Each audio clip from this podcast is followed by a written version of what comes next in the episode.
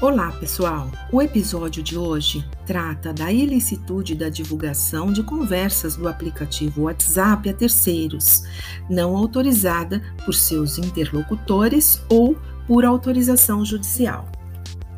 As mensagens de WhatsApp são resguardadas pelo sigilo das comunicações.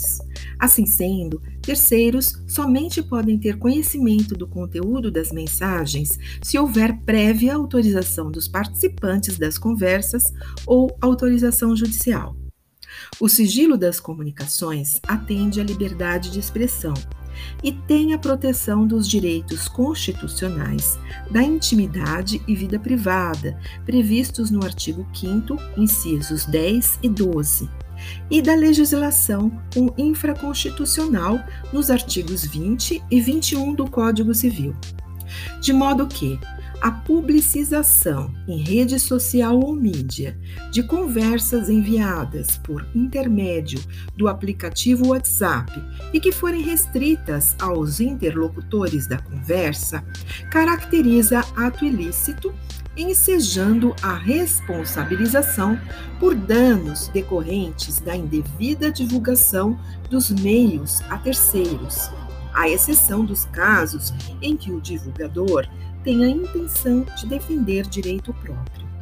Assim decidiu o Superior Tribunal de Justiça no recurso especial 1.903.273.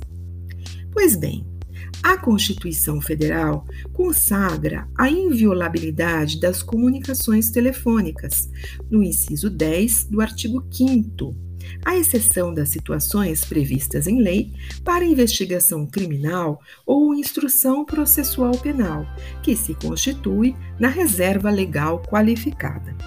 O habeas corpus 609-221 Rio de Janeiro, sexta turma, Diário Judicial Eletrônico de 22 de junho de 2011, decidiu os dados armazenados nos aparelhos celulares, envio e recebimento de mensagens via SMS, programas ou aplicativos de troca de mensagens, fotografias, etc., por dizerem respeito à intimidade e vida privada do indivíduo, são invioláveis, nos termos do inciso 10 do artigo 5 da Constituição Federal.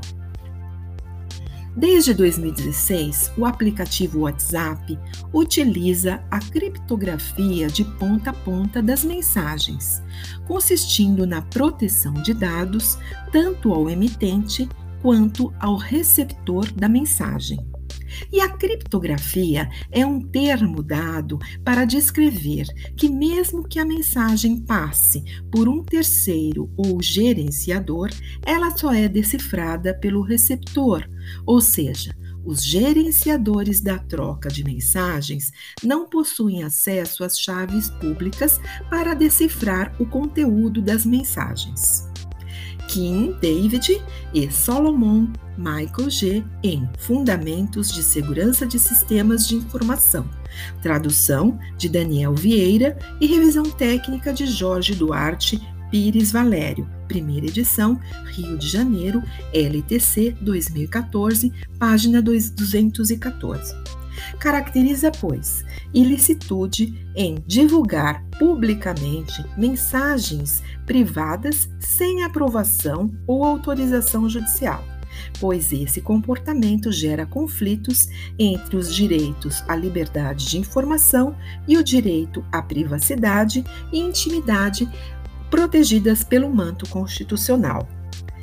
Por outro lado, a mera preservação das conversas de WhatsApp não representa afronta ao ordenamento jurídico. É esse o nosso recado de hoje. Até mais!